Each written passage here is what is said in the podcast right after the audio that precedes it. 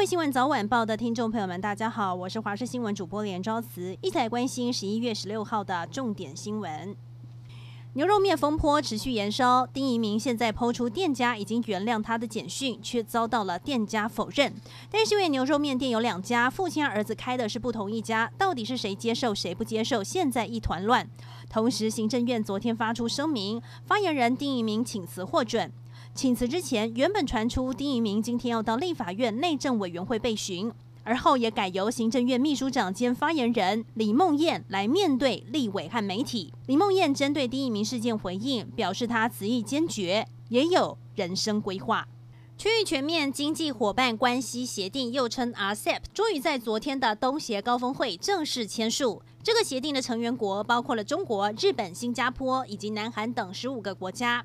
不过，由于主导国是中国，台湾遭到刻意边缘化的情势明显。经济部长王美花今天表示，仔细审视 RCEP 细项之后，经济部认为台湾短期影响不大，但对于未来会不会继续争取加入 RCEP，王美花反问：如果要接受九二共识才有可能加入，国人能够接受吗？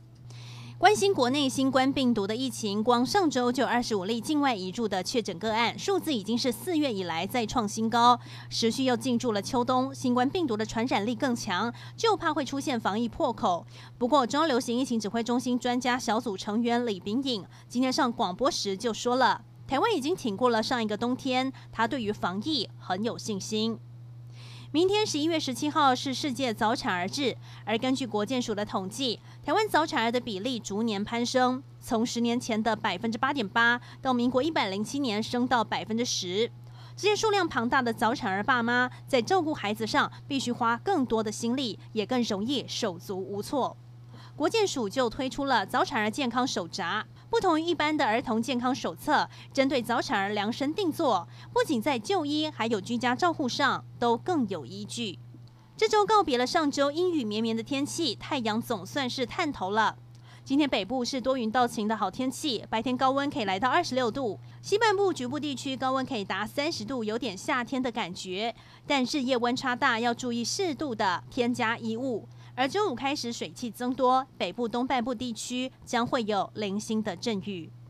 随着上周五以台积电领军的苹概股 ADR 大涨再创新高，带动今天早上台股开盘开高八十三点四一点，盘中最高更是涨到了一万三千四百七十六点七点，涨幅超过了两百点。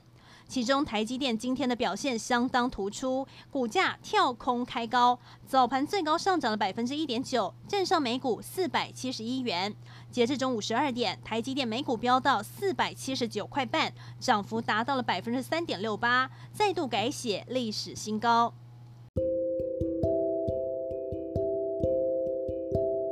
以上就是这一节新闻内容，非常感谢您的收听，我们再会。